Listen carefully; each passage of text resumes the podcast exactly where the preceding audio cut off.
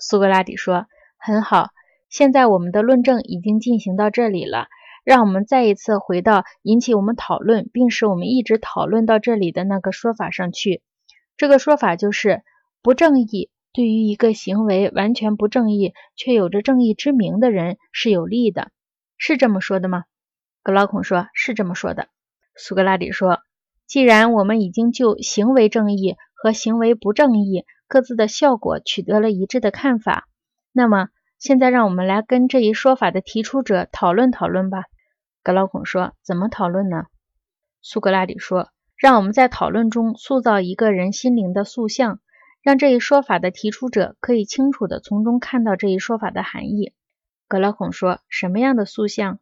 苏格拉底说：“一种如古代传说中所说的，生来具有多种天性的塑像，像克麦拉。”或斯库拉，或贝尔克勒斯，或其他被说成有着多种形体长在一起的怪物的那样，格劳孔说：“是有这种传说的。”苏格拉底说：“请设想一只很复杂的多头的兽类，它长有狂野之兽的头，也有温顺之兽的头，头还可以随意的变换，随意的长出来。”格老孔说。